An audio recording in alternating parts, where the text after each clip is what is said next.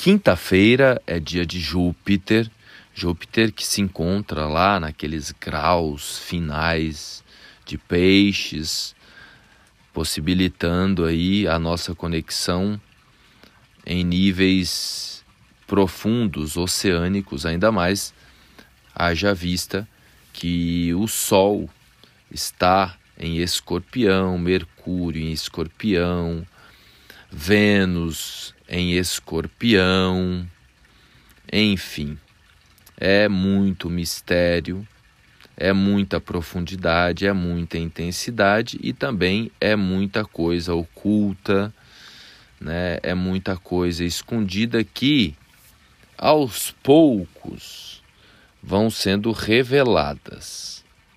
A gente precisa compreender que tudo tem o seu tempo e que quando você deposita uma semente na terra, não é da noite para o dia que vai dar o fruto. Nesta quinta-feira, Mercúrio está numa condição péssima. Mercúrio tem a ver com a comunicação, tem a ver com as trocas de ideias, tem a ver com a expressão. Porque Mercúrio está combusto. Mercúrio combusto significa muito próximo do Sol, né? diferente do Casime, Casime é no coração do Sol, quando está a uma distância inferior a 17 minutos. Nós tivemos isso no dia do eclipse. Mas logo no dia seguinte, Mercúrio vai se distanciando do Sol, então Mercúrio fica ocultado pela luz solar, então a gente fica impossibilitado de expressar aquilo que a gente gostaria. Temos que lembrar que Mercúrio está no signo regido por Marte, então Marte rege Escorpião e Marte está retrógrado. E nesta quinta-feira, Mercúrio, para danar tudo, fica quadrado a Saturno. Então, realmente a inquietude interna ou a expectativa de acesso a alguma coisa se torna frustrante, porque Mercúrio tem a ver também com a, não só com a expressão, com a comunicação, mas tem a ver também é, com o acesso à informação, a conteúdo. Então a gente fica aí numa confusão danada, limitado, né, ou para se expressar ou para acessar o conteúdo que a gente gostaria, ou para escutar aquilo que a gente gostaria e de repente vem um pouco diferente. É a bendita da expectativa. Expectativa realmente é uma coisa muito ruim. O ideal seria a gente caminhar pela vida sem muitas expectativas. Ou e ou com as piores expectativas possíveis. Ou seja, não ter expectativa nenhuma mesmo, porque daí a gente não sofre, não é? Alguém pode dizer: ah, mas a gente tem que ser otimista, né? enxergar o copo mais cheio do que vazio. Isso é diante da, da, da realidade, da observação. É benéfico quando a gente observa algo com um olhar positivo, não é? Isso sim. Né? O, o positivismo, o otimismo, ele é muito importante diante daquilo que está à nossa vista, diante daquilo que a gente experimenta, a gente ter um, um olhar para a realidade, uma relação positiva com com a realidade. Agora, quando se trata de coisas que não estão no nosso controle, que não depende da gente, que muitas vezes está escondido, né, ou que pertence à autarquia divina, então é melhor a gente não alimentar expectativas positivas para não frustrar não é? Então, qual que é a receita se é que existe alguma receita nesse momento confuso. A receita mais adequada para esse dia é a conexão com aquilo que está diante dos seus olhos. Né?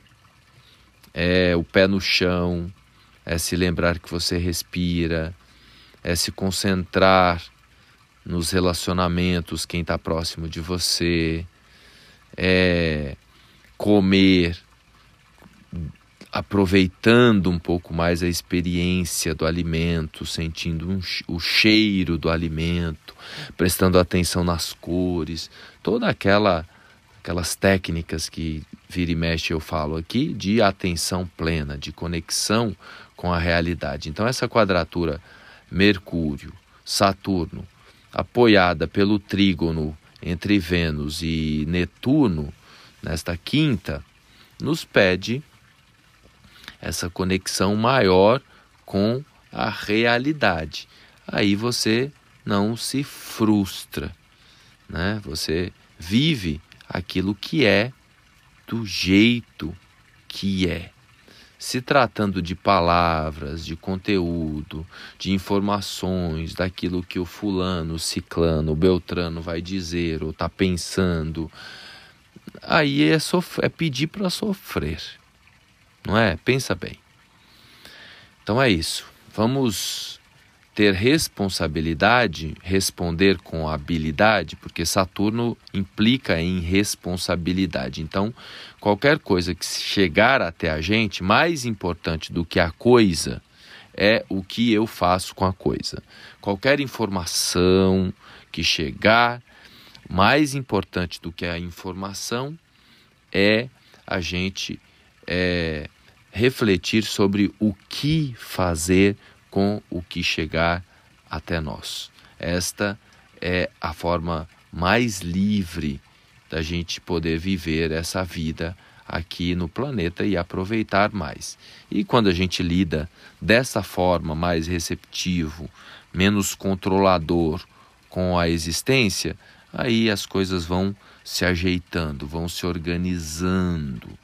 Mas é importante, repito, não gerar muitas expectativas, porque o cenário aí para os próximos seis meses não é um cenário simples e fácil. Então é melhor né, a gente minimizar o consumismo, né, a gente gerenciar melhor os nossos recursos, a gente poupar, né? Porque o, o eixo escorpião-touro, a gente vai sentir aí os eclipses né, ainda nos próximos seis meses e mais fortemente aí até o final do ano, até, até março. Não é? Então, quanto mais a gente lidar né, com a matéria de um modo responsável, de um modo mais conservador, melhor, porque o cenário futuro é um cenário de muita, muita incerteza. E aí, diante da incerteza, a cautela é a melhor estratégia. Tudo pode acontecer nos próximos tempos. E não é para sentir medo, tá? Porque uma das coisas, eu até coloquei aí um vídeo de um de uma figura pública aí no, no Instagram, ele falando da morte. E uma das meditações mais poderosas é você se imaginar, né, que você já morreu. Então, vou fechar, já que estamos em tempos escorpianos, o arquétipo de escorpião tem a ver com a morte. Então, eu convido você nesse momento imaginar se imaginar 100 anos à frente. Então, onde e como estará você? Medita sobre isso. 100 anos à frente. Todo mundo que você conhece não vai estar mais aqui. Entendeu? Então, isso traz um certo alívio, porque tudo é passageiro. Tudo, tudo. Tudo que é matéria é passageiro. Existe uma centelha divina nossa que é eterna.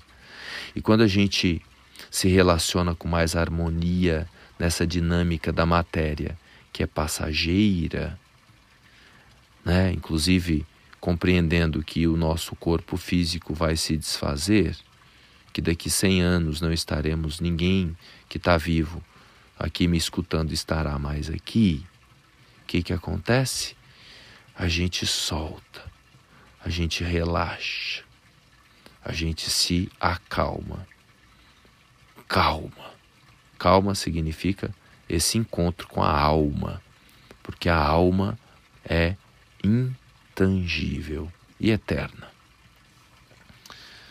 É isso, um beijo no coração, fiquemos em paz, pois tudo vai dar certo. Né? É do caos que vem a ordem.